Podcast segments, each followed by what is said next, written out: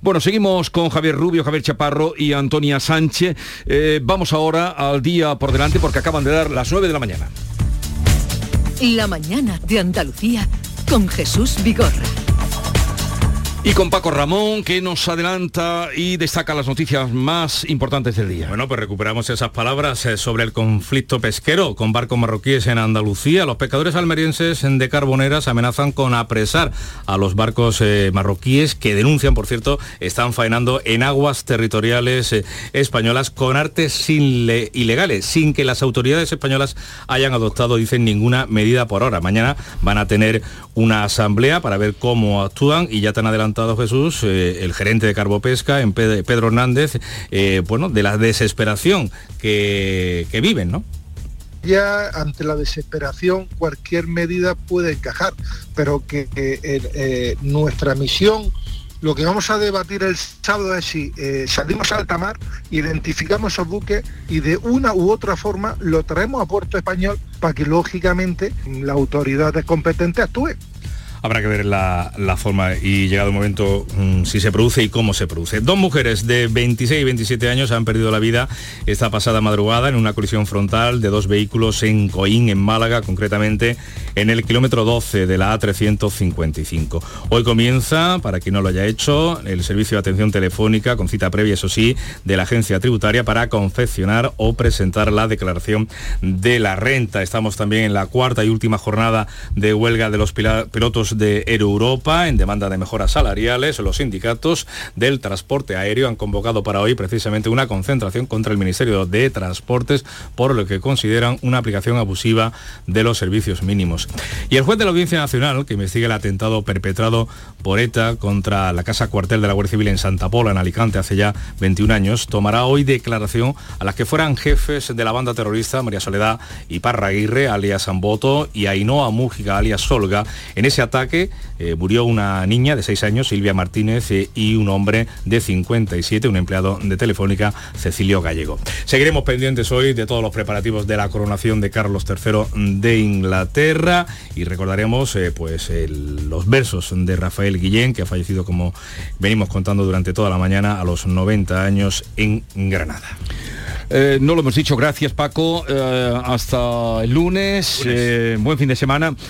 pero, mm, en fin, ya sé que vosotros, además, muy cultivados como sois, no hemos dicho nada de orden, ya sé que de eso es lo que queréis hablar. Haremos una referencia a mucho orden que ha sido reconocido con el premio Princesa de Asturias y, también a la muerte de Rafael Guillén, que era un poeta eh, granadino, extraordinario, con fina ironía y que ha muerto a los 90 años. Mm, no sé si queréis comentar algo de, de, de la utilidad de lo inútil. Bueno, yo creo que el, premio de Ordine em, nos pone muy contentos a todos los que nos movemos en el ámbito de las humanidades. De las humanidades, exactamente, exactamente. es como un refrendo a, ese saber inútil, pero mm. claro, el saber inútil, ¿a qué llamamos inutilidad? ¿no? Eh, todas las cosas del espíritu son inútiles, eso de mm. entrada. Mm. La poesía es inútil, no, no, no tiene. No, se aplica para nada, ¿no? Se aplica para el bienestar emocional de la persona. Como si eso no fuera importante. Ya, ya, ya, pero eh, es que ya me ha despistado porque he visto... Bueno, perdón, perdón. No, es que eh, se ha despistado Javier porque ha entrado el profesor Cardenete. Y entonces todo lo contrario de lo que yo estaba hablando. No, pero tú no te cortes, tú no te cortes. Eh, Manuel pues Alejandro Cardenete. economía.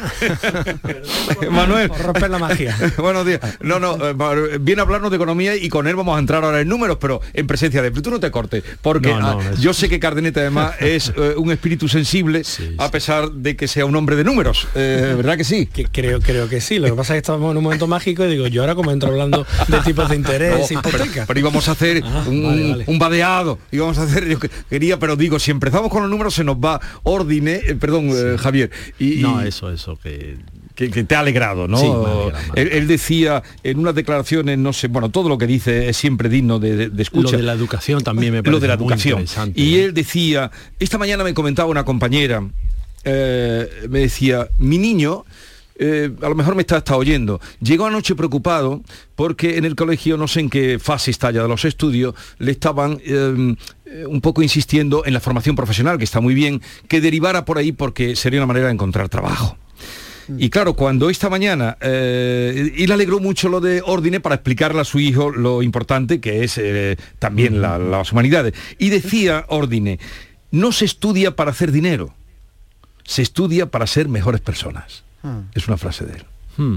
Sí, bueno, lo que pasa Sí. es que también el estudio no implica después ser mejor persona. ¿eh? Ah, claro, claro. ¿Eh? Pero, pero él Ya hablaba- hay, hay, Pero mm, digo, la focalización- Sociedades, sociedades muy cultas, ¿verdad? Que históricamente después han cometido las mayores barrabasadas. Pero mm, sabes tú que ahora mismo hay una fijación, Sí, tú eres sí, padre, sí, sí, sí. eh, no sé cómo habrás hecho tú cuando te hayan consultado tus hijas, pero hay ahora mismo una tendrá trabajo, tendrá salida, bueno. esto, eh, hay un poco una, Sí, lógico, una ¿no? fi- y él va defendiendo las humanidades por toda la universidad. Bueno, Claro. eh, Antonia y Javier, si queréis sumar algo Sí, sí, a esta que- celebración de Ordine, Sí, que la verdad es que cuando ves que, bueno, los estudios humanísticos en, la- en las universidades están bajando oh, el número de alumnos de, una manera tan clamorosa frente a otros estudios, a los cuales por supuesto que no, no quiero restarle su importancia, pero que son de, bueno, pues más tecnológicos y más mm, económicos y más con un enfoque mucho más mercantil por decirlo de alguna manera, pues la verdad es que premios como, como este, pues eh, digamos,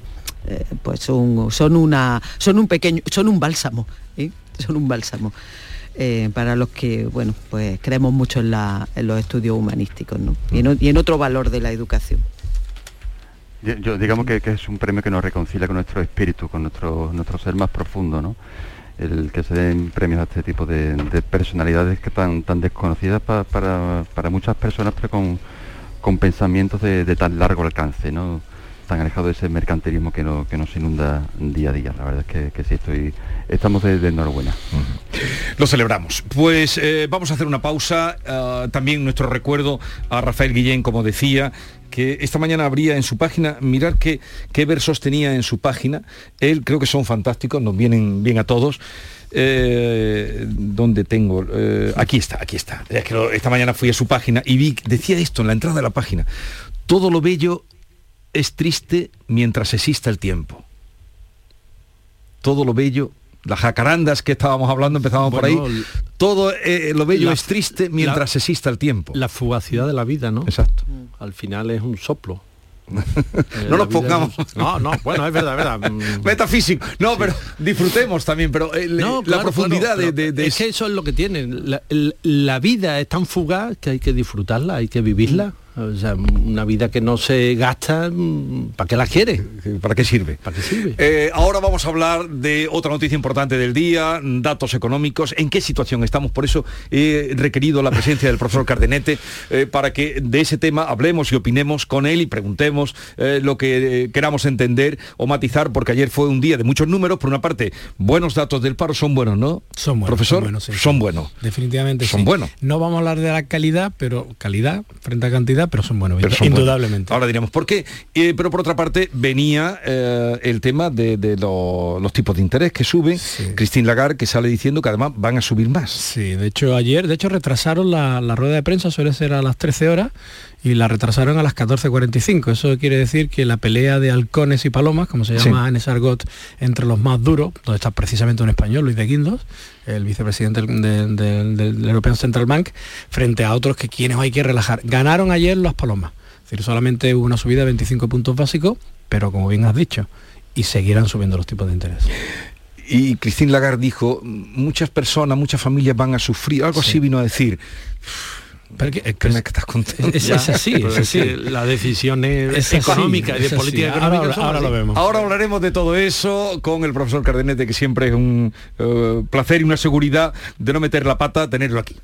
La mañana de Andalucía. Serían 20 con 32. ¿Quiere bolsa? Yo querer querer la verdad. Es decirte que... Puf, me voy a emocionar. Que te quiero, como si fueras mi propio hijo. Pero- Como mi hijo, he dicho. Extra Día de la Madre de la 11. El 7 de mayo, 17 millones de euros. No te quedes sin tu cupón. Cómpralo ya. Extra Día de la Madre de la 11. Ahora cualquiera quiere ser madre. A todos los que jugáis a la 11, bien jugado. Juega responsablemente y solo si eres mayor de edad. Aquadeus, ahora más cerca de ti, procedente del manantial Sierra Nevada, un agua excepcional en sabor, de mineralización débil que nace en tu región. Aquadeus Sierra Nevada es ideal para hidratar a toda la familia y no olvides tirar tu botella al contenedor amarillo. Aquadeus, fuente de vida, ahora también en Andalucía. Canal Sur Radio.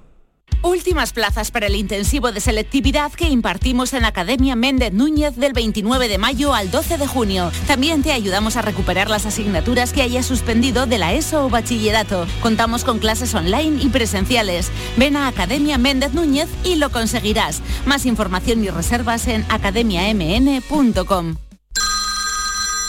Dime, escúchame, ¿dónde quedamos para comer? Pues estuvimos el otro día en el barrio de Santa Cruz por salir por el centro y no veas cómo comimos en la hostería del Laurel. Te voy a dar una pinceladita. Una chacina en condiciones con un jamón bueno. La ensalada de tronco de bonito espectacular. Pescadito frito, pero bien frito. Las croquetas caseras del chef. Pero vamos, que lo tengo claro. Dentro de la hostería, tranquilo y bien atendido de sevillanas maneras. pues ya me has liado. Voy a reservar en el 954 220295 que ya vamos tarde. Recuerda, Postería del Laurel, Plaza de los Venerables, Barrio de Santa Cruz. No puedes perderte la exposición del Titanic más grande del mundo, en el Pabellón de la Navegación, en Sevilla, a partir del 5 de mayo. Un gigantesco Titanic donde podremos observar salones, cocinas, camarotes, mobiliario y diferentes objetos recuperados del naufragio. Titanic revive la historia. Venta de entradas en titanicexpo.es y en taquilla exposición. Atención Sevilla. El mundo del automóvil en Sevilla tiene nombre propio. Grupo Berrocar. Más de 30 años en el sector. Un gran stock de turismos y furgonetas en alquiler y un amplio abanico de vehículos en venta con una de las mejores garantías. Búscanos en grupoberrocar.com y en nuestros puntos de venta y alquiler en Sevilla y provincia. Grupo Berrocar. Tu confianza, nuestro motor.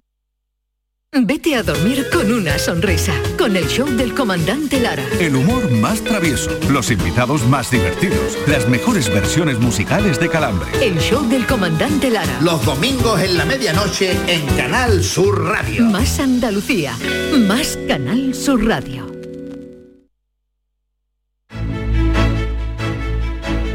La mañana de Andalucía con Jesús Vigorra. Con Antonia Sánchez, Javier Chaparro y Javier Rubio. Y eh, ya os decía que otra noticia importante la guardábamos para cuando estuviera con nosotros el profesor Cardenete, eh, que ya hemos saludado, Manuel Alejandro Cardenete. Eh, bueno, los datos del paro son buenos, son buenos. ¿Alguna son- puntualización? Bueno, son buenos. Estábamos esperando que íbamos a tener un buen mes de abril porque la, la feria, la Semana Santa, todo este trimestre lo tenemos anticipado. Con lo cual es bueno. Yo creo que ha habido un cambio fundamental que se produjo en la crisis financiera del 2008 al 18, por decirlo de forma redondeada, y es que con crecimiento pequeñito somos capaces de crear empleo. Otra cosa es la calidad del empleo, la estacionalidad del empleo y el tipo de empleo que se, queda- que se crea. Y también y ahí sigo teniendo to- todavía mis dudas, cómo se está cuantificando el empleo. Seguimos teniendo, los que nos dedicamos a esto, serias dudas de cómo se está cuantificando el empleo con los famosos contratos que se han sacado de fijos, que son falsos fijos, fijos discontinuos, fijos que no se sabe qué. Porque además sigue el Ministerio de Trabajo sin aclarar cómo están apuntándose ese tipo de, de- de datos de paro. Pero bueno, en general, y se ve en la calle, hay empleo, se necesita mano de obra, pero claro, mano de obra poco cualificada. Otro asunto, el tema frente a eso también conocimos ayer la nueva subida de los tipos que deja el precio del dinero en la zona euro en 3,75%. 3,75. El, mier- el miércoles la Reserva Federal Americana, mm, que estaba ya nerviosa por el problema que han tenido ellos con su Silicon Valley Bank, que se quebró, eh, solamente crecieron otros 25 puntos básicos y están en el 5,25. Eh, eso obligaba a mover ficha al Banco Central Europeo y en esa batalla halcones y palomas han ganado las palomas en el sentido de que solamente han subido, igual que la Reserva Federal Americana, 25 puntos básicos. Es decir, estamos en el 3,75. Pero hay que tener en cuenta que hemos pasado de cero a 3,75 en un año. ¿Y eso en qué se traduce? Pues estamos viendo ya que el Euribor, que es el que realmente nos afecta a nosotros, al ciudadano, a la hora de los préstamos, el mes de mayo, me hago una apuesta contigo, Jesús, que terminamos en el 4. Con lo cual, a la familia que le toque revisar su préstamo en junio, que se vaya preparando porque la cuota le puede subir, no 300 euros, le puede subir 400 euros. Ya están empezando los bancos con la boca pequeña, los altos directivos, a mm, trasladar que la morosidad comienza a repuntar y que sobre todo la petición de créditos comienza a pararse. Eh, el Libor está al día, ayer cerró en 3,84. Por eso te digo que yo he apuesto a que terminamos en 4 Tú dices que terminamos en 4. Pero Christine Lagarde también dijo ayer, cuando anunció eh, pues la subida, que eh, habrá subidas de tipos hasta que baje la inflación. Claro. ¿Y si no baja la inflación? Vamos a ver. Eh, hay que contextualizar que estamos en la eurozona. Eso quiere decir que esto tiene cosas muy buenas, que tenemos una moneda única, que estamos junto con otros 17 países, creo de los 27 somos, somos los que utilizamos el euro, por lo tanto estamos sujetos a lo que marca el Banco Central Europeo. España tiene una inflación y estamos satisfechos relativamente buena en el contexto en el que estamos eh, hablando, en un 6,1. Estados Unidos está en el 5. Pero es que Estonia está en el 20,1, Eh, perdón, Estonia en el 20,1, Letonia, Letonia en el 20,1, Estonia en el 17,8, Croacia en el 11,7, Austria en el 11, Italia en el 9,9 y sigo. Y la media, el eurozona está en el 8,5. Y lo más importante, y es donde hay que fijar el foco, Alemania está en el 9,3. Por lo tanto, tu pregunta, ¿cuándo parará esto? Cuando la inflación, cuando menos en Alemania, comienza a bajar por debajo del 5 y comienza a acercarse al objetivo del 2%. En otoño pensábamos que en esta primavera, en esta primavera eso ya iba a estar ya controlado, que ya eh, pararé- pararíamos. ¿Qué está pasando? Pues que no está parando. Lo que ocurre es que el miedo a este apretón que hemos dado, y perdón por la expresión, a este arreón que hemos dado a los tipos de interés, está afectando ya mucho a las familias, a las empresas, a la deuda pública, que cuesta cada vez más cara colocarla. Y cuando se coloca un tipo de interés caro, eso es dinero que se quita de los presupuestos generales del Estado para hacer otras cosas porque hay que pagar los tipos de interés. Y todo esto está haciendo que se hayan asustado tanto la Reserva Federal como el Banco Central y hablen de ralentizar el ritmo, pero va a seguir subiendo el tipo de interés. Bien, eh, cualquier pregunta, cualquier consulta, cualquier opinión. eh, No, yo eh, sobre los datos del paro y es verdad, lo- bueno, la cuestión esta mm, de metodología, ¿no? De- pero hay otra cosa, o sea, eh, bien, sí, hay más paro, hay más eh, 20,6 millones de, De trabajadores. Trabajadores, Sería, oye, no, eso es para felicitar. que no se había llegado nunca a esa, Pero, a esa cifra. ¿En qué eh, eh, eh, la, la productividad por trabajador en qué medida ha aumentado? No. O, o sigue eh, pe- seguimos perdiendo productividad.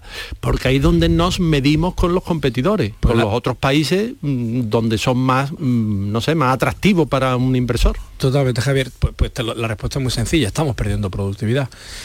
Prácticamente estamos alcanzando el PIB pre-pandemia. Prácticamente hay que ver, mm, hay que ver exactamente según sector, según comunidad autónoma, pero en términos generales estamos básicamente ya en el PIB pre-pandemia con más personas trabajando. Eso es una división muy sencilla. La productividad es inferior. Por eso decía antes a Jesús, eh, es que la calidad del empleo que estamos teniendo es una calidad muy, muy baja. Si vemos, si vemos los datos de cuáles son los sectores donde más ha crecido el empleo, hostelería, comunicaciones, transporte, actividades artísticas y recreativas, construcción. Es decir, no sube en información y comunicaciones, actividad financiera, actividades científicas y técnicas, es decir, subimos donde el valor añadido de esa mano de obra es muy pequeño. Así no podemos competir con Alemania, por decir algo. Lo bueno, porque este escenario no es óptimo, pero lo, menos malo es que al menos somos capaces de crear empleo, si no estaríamos en un auténtico drama, un auténtico drama con tasas de paro en Andalucía del 18% y del 12% en España, tendríamos que tener los contenedores ardiendo en la calle y no ocurre. Eso también tiene otra- otras explicaciones por la protección social y familiar que tenemos aquí. Pero en términos de productividad, estamos siendo un desastre y así no terminamos de pegar el salto, digamos, de calidad. Estamos aguantando bien esto, de hecho, en esta misma mesa, antes de Navidades, yo mismo decía, cuidado que podemos tener recesión técnica en el último trimestre del 22 y primero del 23. No la tenemos. Nosotros desde Loyola estamos ya revisando nuestro informe trimestral. He decidido, además lo decidí yo, retrasar la fecha de publicación porque quiero tener información de los meses de abril y casi de mayo para ver cómo va realmente la economía andaluza y española. Pero si nosotros desde Loyola en el informe de enero dábamos un PIB para Andalucía del 1.4 y del 1.5 para España, es decir, íbamos por detrás, y BBVA Research tres semanas después daba un 1.6 para España, un 1.3 para Andalucía, Vamos a ver qué pasa cuando volvamos a revisar. ¿eh? Vamos a ver qué pasa cuando volvamos a revisar, porque puede que estemos perdiendo comba con un problema propio y añadido muy grave, que es el tema de la sequía. Eh, ya, ya de poesía no hablamos, ¿no? Ya no, se- no, se no, todo, acabado todo ya. tiene, todo tiene su momento, todo, Todo- tiene su momento. Eh, Antonia, Javier, cualquier cosa que queráis preguntar o comentar. Sí, eh, al Yo hilo tengo de... alguna- di, pues Sí, adelante, yo adelante. tengo, tengo algunas preguntas en relación con el efecto de la reforma laboral, es decir, estos datos de, del, paro, del desempleo, ¿qué nos están diciendo real sobre el efecto de la, de la reforma laboral? Esos efectos positivos que, bueno, pues se supone que tuvo al, principio, ¿no? Bueno, el, el efecto positivo, el, el mercado laboral, cuanto más sencillo sea la contratación, igual que cualquier mercado, más fácil es contratar. Eso por un lado. Cuanto más baratos sean los costes laborales, más barato es contratar. Pero hay un pequeño problemita en el tema de los datos que estamos manejando, que es que no tenemos la certeza real de que los datos que estamos manejando sean los datos reales reales. Hay algunos economistas que hacen estimaciones del diferencial entre lo que estamos aquí hablando y Sí. lo que realmente está ocurriendo en el mercado laboral por, eh, no lo digo yo, lo decía Mark Twain, se le atribuye la frase de que hay mentiras, grandes mentiras y mentiras estadísticas. Por lo tanto, nos movemos en un terreno un poco, eh, digamos, mm, pantanoso. Cierto es, y hay que mirar en la calle, acaba de terminar la feria de Sevilla y no había suficientes camareros, no había suficientes trabajadores para los hoteles. Eso está ocurriendo, pero claro, ese mercado no es el mercado que realmente necesitaríamos tener, tendríamos que tener otro tipo de mercado. Y hago el senso contrario, estamos empezando a arrancar la agencia espacial en Sevilla y ya he leído que no se quiere venir nadie para acá de científicos para esta agencia. Por lo tanto, deberíamos buscar otro tipo de perfil. Ah, no denostar, por supuesto, el sector como el turismo, que hay que potenciarlo, pero subirlo en calidad. Y es muy complicado en estos momentos pensar que podemos crecer en productividad con un tipo de mercado laboral alto en eficiencia. No, no lo veo. Habría que apostar por nuevos sectores que incorporen ese valor añadido que ahora mismo no lo estamos teniendo. A mí me gustaría preguntar una cuestión sobre el- la incidencia de la subida del salario mínimo interprofesional. ¿Ha tenido, se ha disipado las dudas que, que- que- que existían sobre si una sobre si una subida del, del SMI podría tener un efecto negativo sobre la, contratación? Estos datos de, estos buenos datos entre comillas de- del empleo eh, dan así la, razón a los sindicatos, por ejemplo, que dicen que bueno que que, era necesario eh, subir el SMI, incluso seguir subiéndolo más aún. Formalmente, a, tu respuesta te diría, sí, han acertado los sindicatos, pero esto tiene, eh, digamos, sus segundas derivadas. Tú no puedes subir el precio de la mano de obra a un empresario por decreto, directamente. Porque al final lo que crea es una, una- una ineficiencia en la asignación de recursos y eso provoca que el empresario te pague en A una parte y en B otra parte porque no puede pagarte la A. O lo que hacemos es que mm, el tipo de contrato, en vez de tener un contrato, dos contratos, tengo nada más que uno. O sea, Volve- de 20 horas. ¿Perdón? El, que en lugar de 40 horas sea un contrato de, de 20 horas, Claro, claro, y- la claro, que este es el problema, pero te apuntan el, te apunta la estadística de que estás trabajando. Es que se ha mezclado una serie de cambios regul- regulatorios al mercado laboral, como la subida del SMI, el cambio de- de la propia reforma del mercado laboral, la forma de computar los trabajadores, que todo esto está siendo muy perturbador a la hora de tener claro qué es lo que está pasando detrás. Repito, hay algunos estudios, estoy recordando de memoria, FEDEA, que tiene estudios donde está intentando quitar toda la paja a todo este ruido estadístico, burocrático, legal que se ha generado. Y lo cierto y verdad es que tenemos, y vuelvo a la pregunta antes de Javier, tenemos un PIB parecido al prepandémico con más gente trabajando. Eso solamente es una división, numerador y denominador. Y la realidad es que producimos casi lo mismo con muchas más personas. En algo nos estamos equivocando. No Mm. debería ser así. Bueno, nos quedan muy poquitos minutos, pero otro asunto en relación eh, ya a lo económico. Sigue reduciéndose el crédito a familias y a empresas, eh, que están- eso está marcando tendencia. ¿Eso qué lectura tiene? La lectura es, si- es simple. Si el Euribor ya está en el 3,8, acude una familia a su banco y le dice 3,8 más dos puntos, pues tu préstamo está al 4 al 5,8. Eso es imposible de pagar. Pero el problema no es ese. El problema son las revisiones de las hipotecas y un problema todavía mayor. Las empresas que lleguen el, el 10 de mayo, el 15 de mayo, toca renovar la póliza, le dice al banco, oye, que la póliza de crédito que te tenía al 7, que vas a- al 12 o al 11 o al 10. Y eso hace insoportable ese dinero que necesitas para tu tesorería, para jugar en tu actividad, es imposible mantener en el tiempo.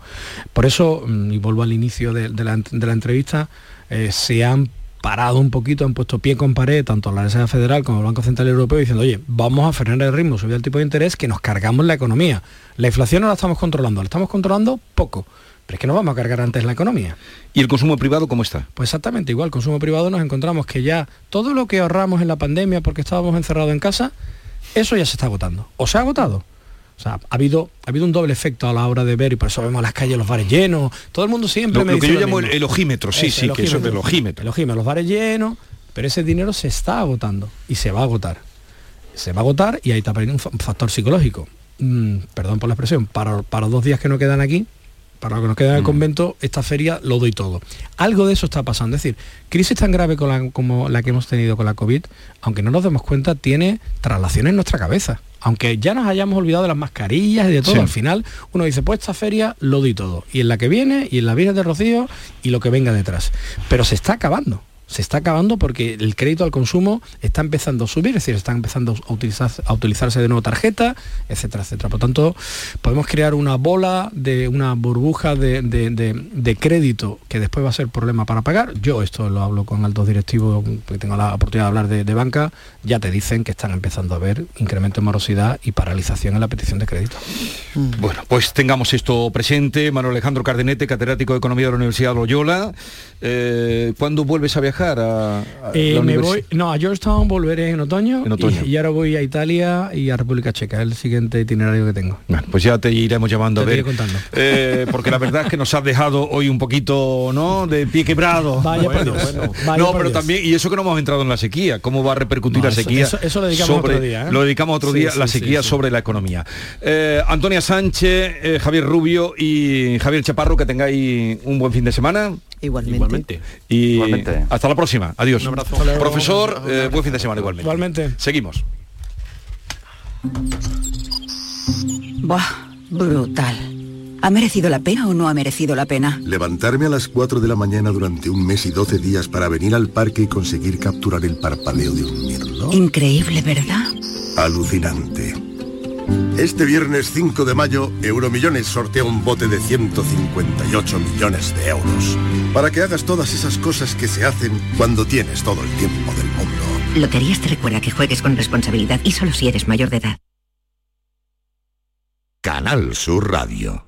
En Logística Castillo disponemos de terreno para estocaje de contenedores y maquinaria portacontenedores para la manipulación y reparación de los mismos. Instalaciones con almacenaje en ambiente, refrigerado y congelado. Todos los servicios de transporte multimodal y gestión logística integral al cliente adaptado a sus necesidades. Logística Castillo, tu gestor estratégico en Sevilla para todo el sur peninsular. Los guerrilleros, tapicería y colchonería en Utrera, a precios de fábrica. Cheslong de 3 metros con asientos extraíbles, cabezales reclinables, canapé, dos puff, cojines decorativos de regalo y telas antimanchas a elegir. Antes 899 euros y ahora solo 499 euros. Sí, sí, has escuchado bien, 499 euros. Y por un euro más televisor LED de 32 pulgadas de regalo. Estamos en Utrera, carretera Carmona número 15 en Utrera, Sevilla. Entregas en 48 horas.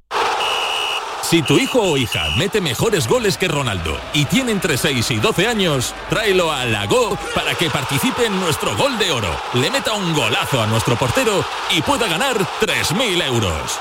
Inscripciones del 17 de abril al 7 de mayo. Más info en lago.es. Las noticias que más te interesan las tienes siempre en Canal Sur Mediodía Sevilla. Y este lunes te llegan desde el Colegio de Enfermería de Sevilla con motivo del Día Internacional de la Enfermera. Una oportunidad para conocer su trabajo y rendirles homenaje por la labor que hacen en beneficio de todos. Canal Sur Mediodía Sevilla. Este lunes a las 12 en directo desde el Colegio de Enfermería de Sevilla. Con la colaboración del Colegio de Enfermería de Sevilla. Cercanía. Las historias que pasan en nuestra tierra. Andalucía en profundidad. Actualidad. El cafelito de siempre.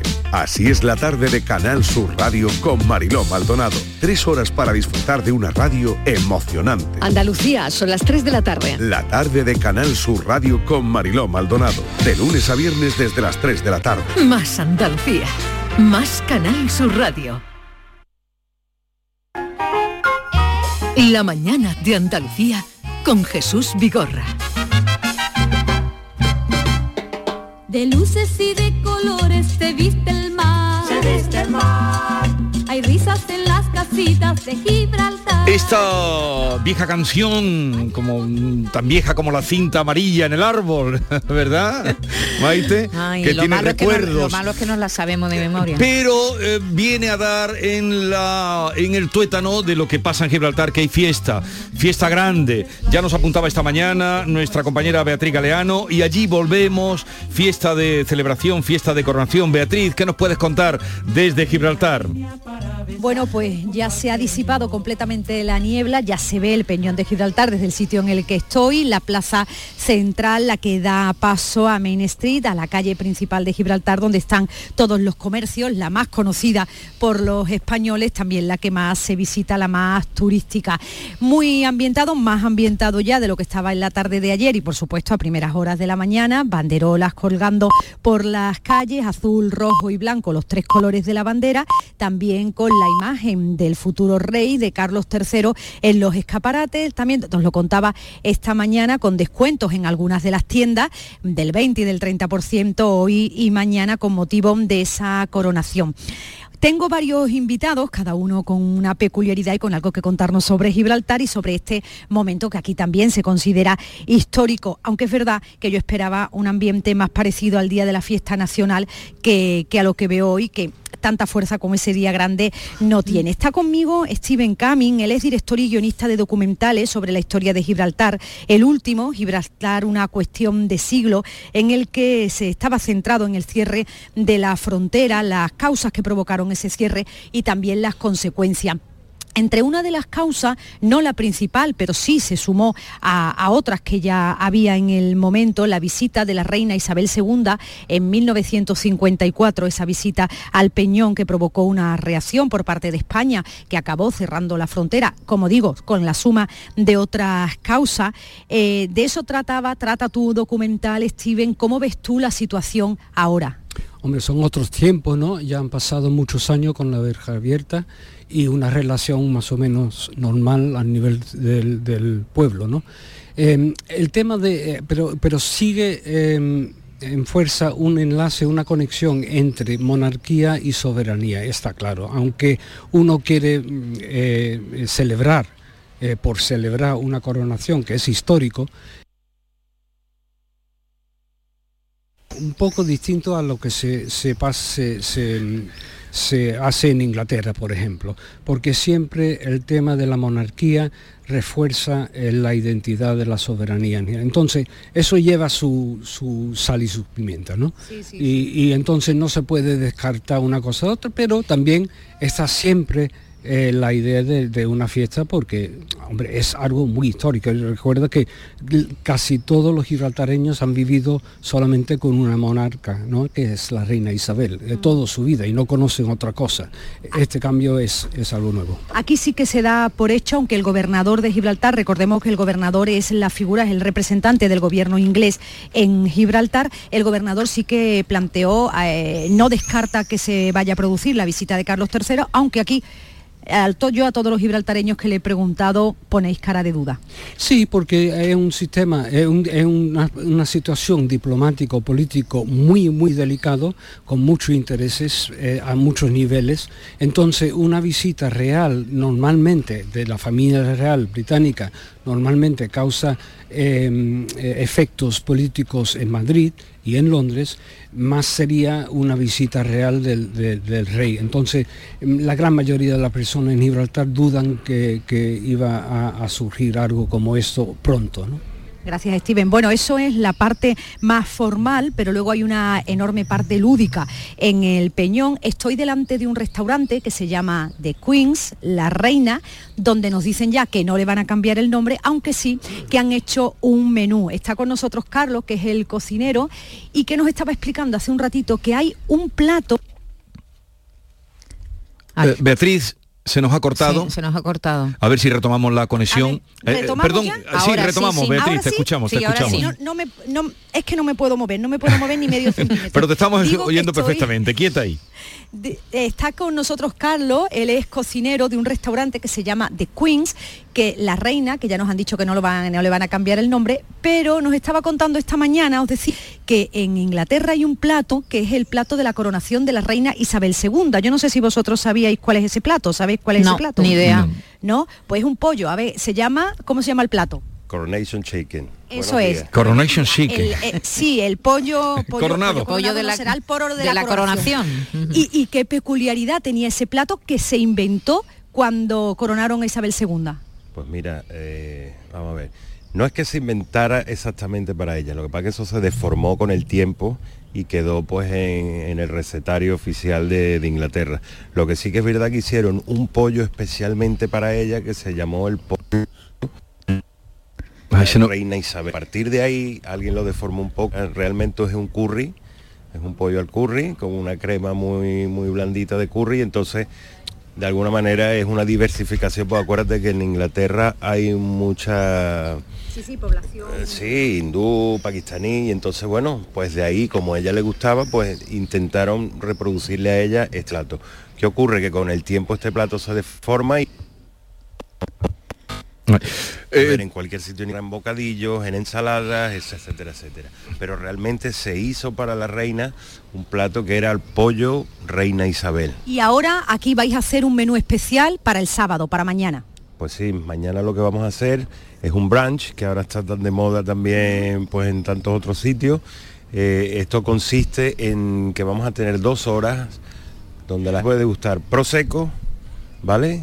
Y en esas dos horas es un tiempo ilimitado de degustar prosecco y vamos a tener platos de desayuno. Por ejemplo, te puedo explicar pues el típico desayuno inglés, entonces vamos a tener platos con salmón frío, con huevos pochados y vamos a incluir el quiche, que es el que el plato que ha elegido en este caso eh, Carlos III para su coronación y ese es el plato Eh, vamos a dejarlo ya, Beatriz, nos hemos quedado Muy internacional con el, menú, ¿no? menú internacional. La, qui- el- la quiche es francesa, ¿no? Es un plato francés. Con algunas dificultades, eh, pero nos ha llegado el menú completo que van a celebrar la coronación de Carlos III.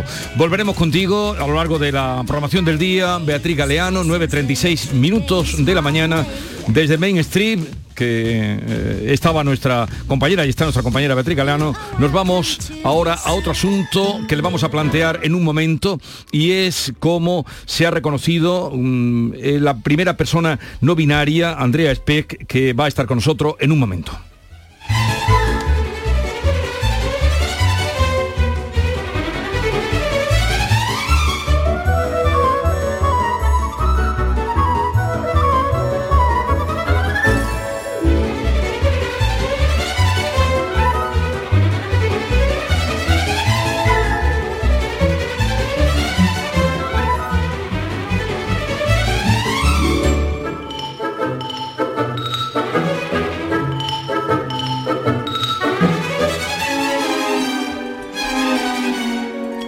Como les decía Andrea Speck, eh, no se reconoce como hombre ni como mujer y se ha convertido en la primera persona declarada como no binaria en nuestro país por una sentencia judicial del Tribunal Superior de Justicia de Andalucía. Nuestra invitada es alemana, reside en Sevilla desde hace una década. En su país, el derecho de inscribirse en los documentos oficiales como hombre, mujer, diverso o dejar la casilla en blanco se aprobó en 2018, el mismo año en el que Andrea comenzó su batalla legal para ser reconocida como persona no binaria también en nuestro país. Andrea, buenos días. Buenos días. Felicidades lo primero. Gracias. ¿Y qué implica exactamente esta, sencen- esta sentencia para usted? Vale, el primero obviamente es una gran victoria y tengo que dar las gracias a mi abogada Olga Burgos también, porque sin ella hubiera sido imposible esta victoria. Y significa el primero que ahora mm, la policía tiene que cambiar mis datos y cuando la policía lo ha hecho, eh, todas las administraciones deberían cambiar mis datos para reconocerme como persona no binaria. Pero para mí lo importante es que este no se limita a mí. ¿no? Este es el primero una sentencia de la que pueden aprovecharse directamente otras personas no binarias de otros países de la Unión Europea, donde que están aquí en España. Y yo sé que ya están empezando personas no binarias con nacionalidad española a ir al registro civil y para lanzar litigios similares, eh, porque si hay una discriminación que el Estado español reconoce a mí como persona no binaria, pero no a una persona con nacionalidad española. O sea que eh, no con esta sentencia eh, todas las personas no binarias de España serían como tales reconocidas. No directamente, como la sentencia obviamente se aplica a mí y los casos de otras personas de Alemania, Austria, Países Bajos y Malta, donde también existe el derecho, son muy similares y creo que sería muy fácil argumentar ese Sí. es el caso similar. Para las personas de nacionalidad española va a ser complicado, va a ser un litigio y va a ser argumentar que no reconocerles eh, si hay una discriminación, ¿no? Ya. Eh, o sea que eh, se reconoce a usted y, y a, las- a las personas de países donde ya se reconoce Sí. a las no binarias. Pero en España no directamente cree, se- será un, primer paso, Sí, porque primer usted- paso, sería una desigualdad, dice usted lo que nos está poniendo. Para la gente que nos está escuchando, mm, ¿qué es una persona, qué es usted, una persona no binaria? Bueno, el primero, yo mm, estaba luchando mucho como quién soy durante muchísimos años y hace unos, vale, quizás nueve años, llegó al punto, vale, no soy hombre, me asignaron hombre al nacer, pero realmente no me siento hombre, pero tampoco soy mujer. Eso del modelo trans, Sí. trans tradicional no se aplica a mí y entonces yo soy una persona que es fuera de este sistema binario del género. Y hay muchas otras identidades no binarias. ¿no? Binario realmente son un término paraguas. Sí. Y hay una diversidad de, de ide- identidades, ¿no? Hay personas de género fluido que están fluyendo entre varios, mujer, hombre, no binario o a género, sin género, em, y muchas otras. Entonces también em, este sistema de género que solamente hay hombres y mujeres em, existe aquí, pero hay muchas culturas Sí. en el mundo Pero, que tienen eh, más. y en su carnet de identidad, en sus documentos, ¿qué pondrá ahora? Porque pone hombre, mujer. Claro, Eh, en el momento en mi, por ejemplo, en mi pasaporte alemán, en el campo sexo, hay una X. Y algo similar queremos aquí, que cuando yo tengo que rellenar una documentación oficial, un formulario de Hacienda, un formulario no sé de qué, porque todos los formularios te preguntan, aunque no importa nada, eh, que hay una casilla que me permite poner, vale, yo soy no binario, o, o, o al menos el mínimo sería hacer este campo no obligatorio. Y usted, eh, Andrea, pero entonces el nombre sí que lo acepta. Bueno, Andrea en italiano es hombre. Claro, no sé si todavía mi nombre legal es Andreas con la S al final, que en andalúa no hay mucha diferencia. Claro, pero mm, cuando usted, cuando se ref- cuando nos referimos a usted, ¿cómo le hablamos? Vale. Eh, en, en- sexo masculino, en sexo femenino, porque usted es persona no binaria, no se considera ni Sí. hombre ni mujer. Vale, ¿Cómo muchos- nos debemos referir? Muchos de nosotros utilizamos la E como género neutro y el pronombre ella, que yo sé que la RAE va... yo lo sé. No, pero la RAE lo admite todo, no se crea. Sí, vale, eso no. Están bastante en contra de esto, vale, también están en contra del lengu- lenguaje inclusivo, ¿no? Entonces, pero...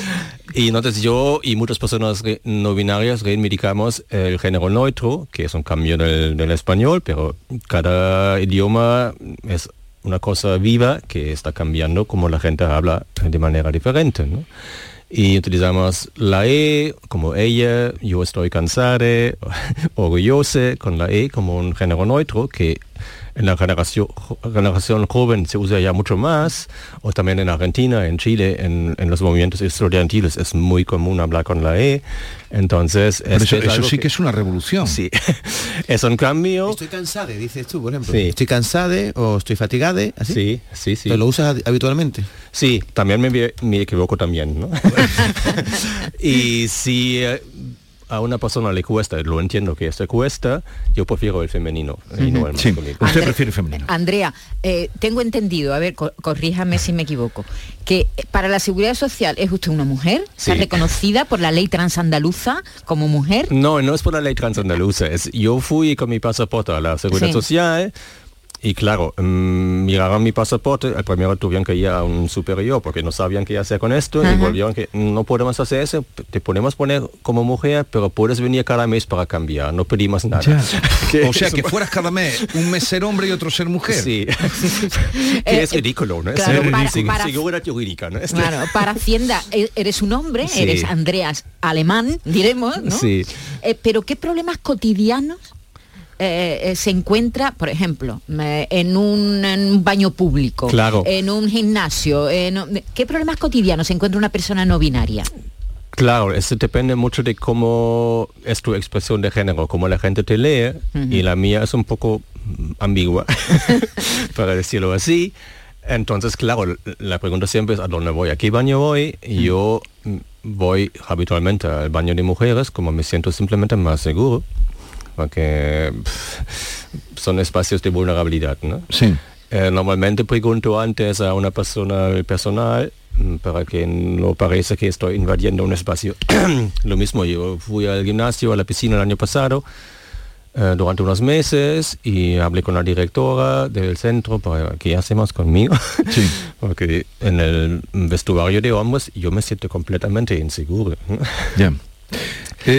Entonces al final la solución era, vale, cambiate en el vestuario de mujeres, pero realmente cambiate en el baño de discapacitados, que tampoco es una solución en la realidad. ¿no? Lo que lo hicimos así y no hubo problemas. Pero el problema es que todos los espacios que tenemos, espacios públicos, son organizados de una manera muy, muy binaria y creo que tenemos que repensar cómo organizar los espacios públicos. ¿no? Creo que el tema de vestuarios, porque no hay vestuarios privados. Creo que muchas mujeres cis, hombres cis, también mm, les gustaría mucho tener un espacio más de intimidad que cambiase delante de todo el mundo. Todo el mundo, ¿no?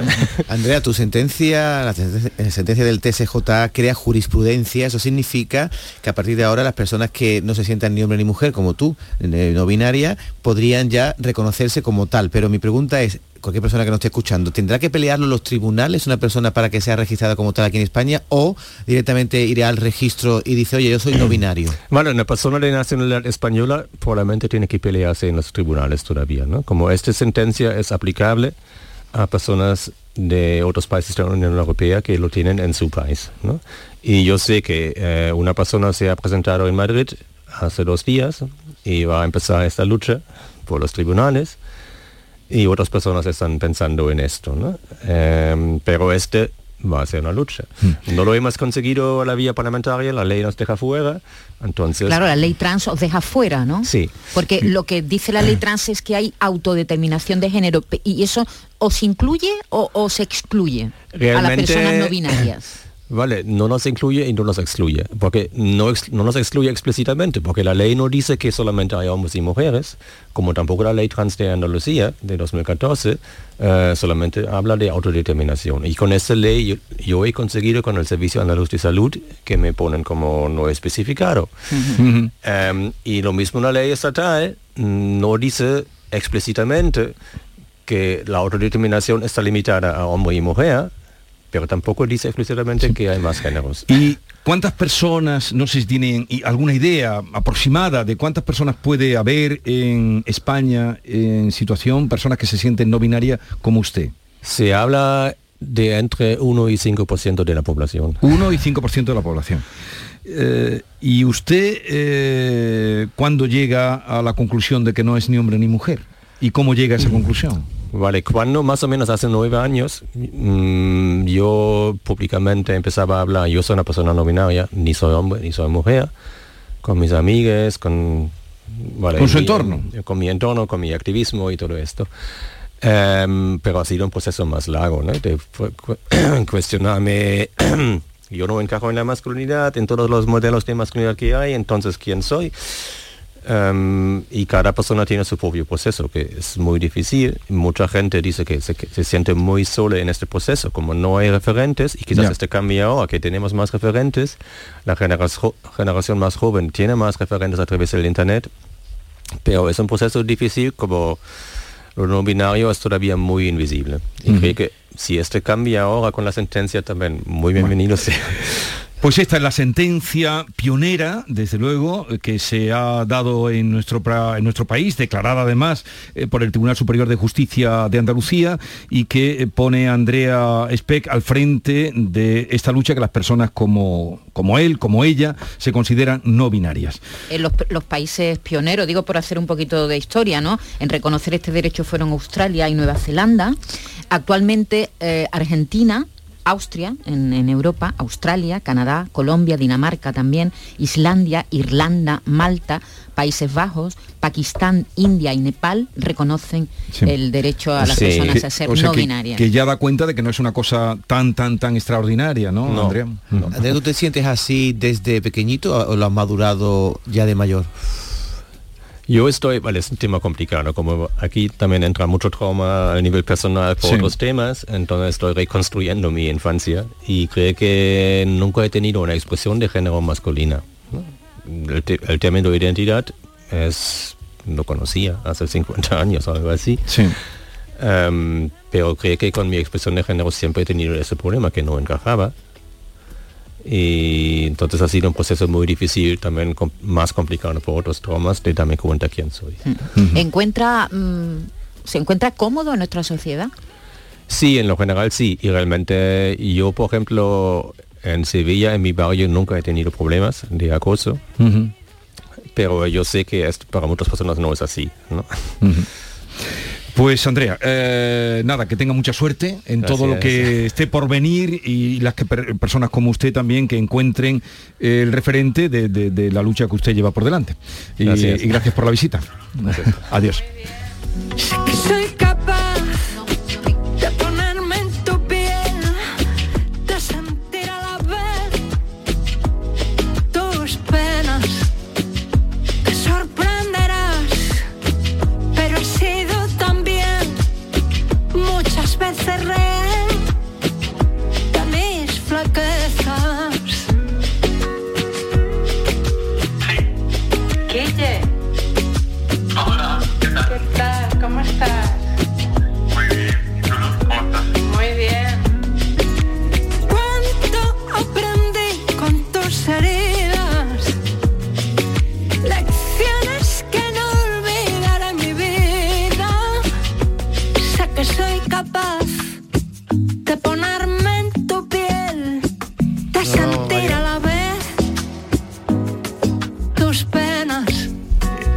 Tal? Es lo que le decimos a ustedes cada mañana. Este es el título de una de las canciones del último álbum de Luz Casal. ¿Lo has oído? sí, sí, ¿Sabes la historia? Sí, sí, sí.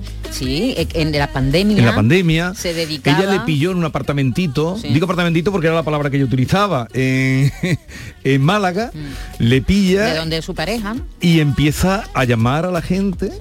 Así, A eh, decirle, pero "Hola, ¿qué tal?". directamente, hola, ¿qué tal? Soy Luz Casal, ¿cómo estás? ¿Cómo te encuentras? Y tenías charlas, conversaciones con desconocidos. Y a partir de ahí, pues, escribió esta canción tan bonita. Y, y otras canciones, son 12 las que contiene el álbum, donde está muy presente todo el tema de la pandemia. Supongo que algún día la tendremos por aquí, que vendrá, pero esa es la historia de Luz Casal, que sigue eh, con una vitalidad enorme, dando testimonio también de haber superado un cáncer como lo superó.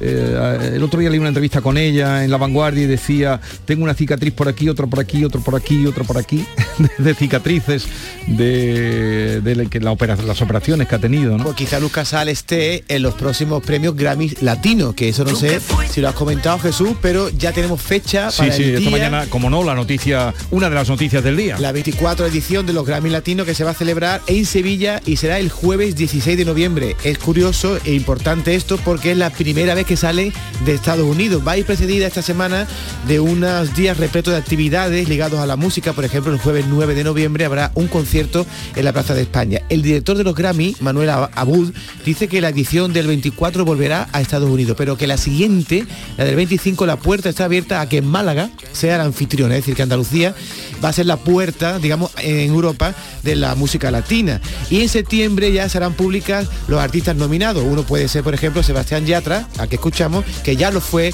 en la anterior edición.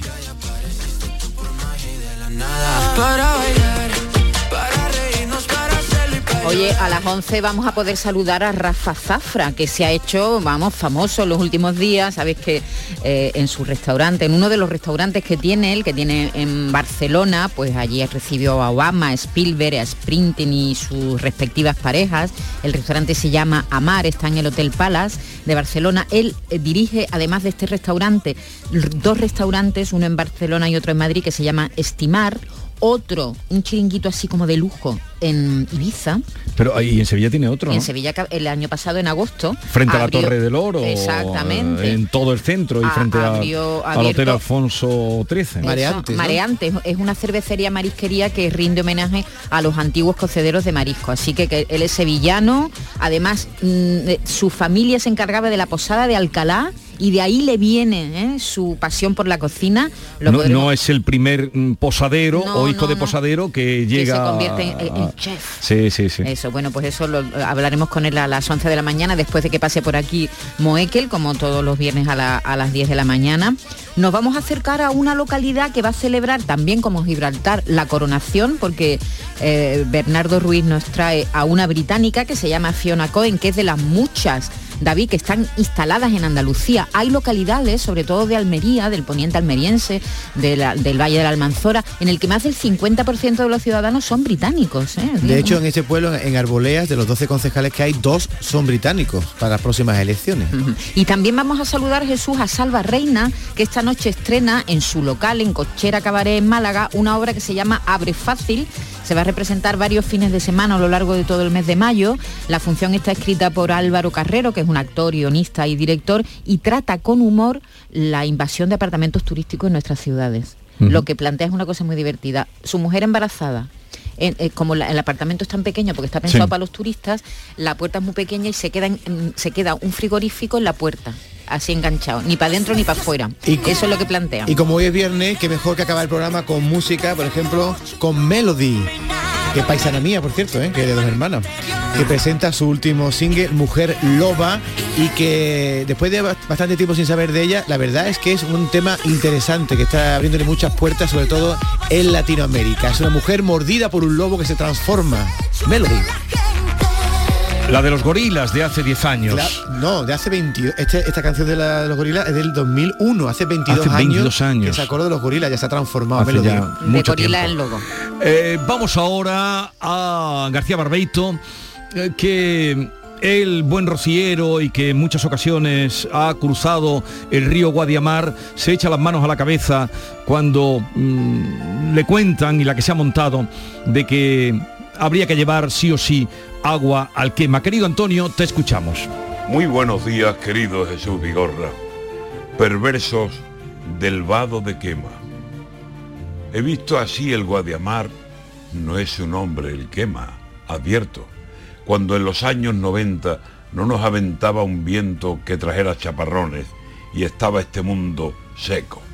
He recorrido su cauce con una pena por dentro, como quien anda un camino sin humedad, polvoriento, y cargado de preguntas mientras miraba a mi pueblo allá arriba, en el perfil que es del aire privilegio.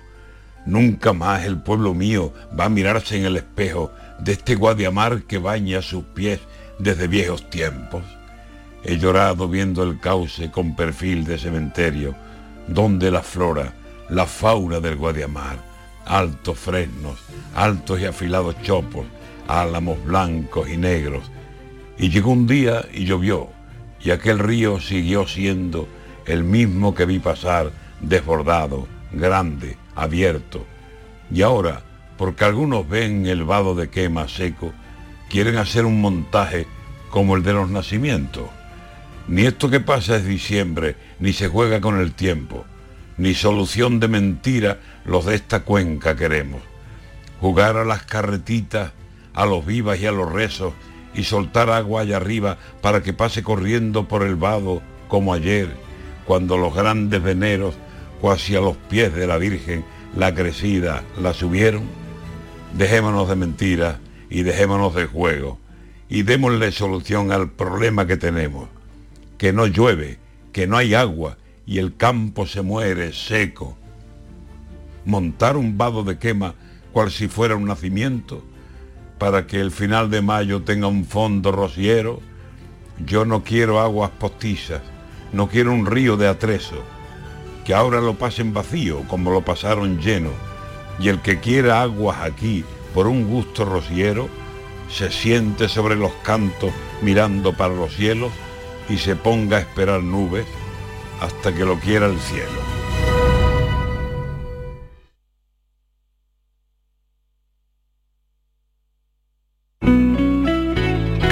Sur Radio.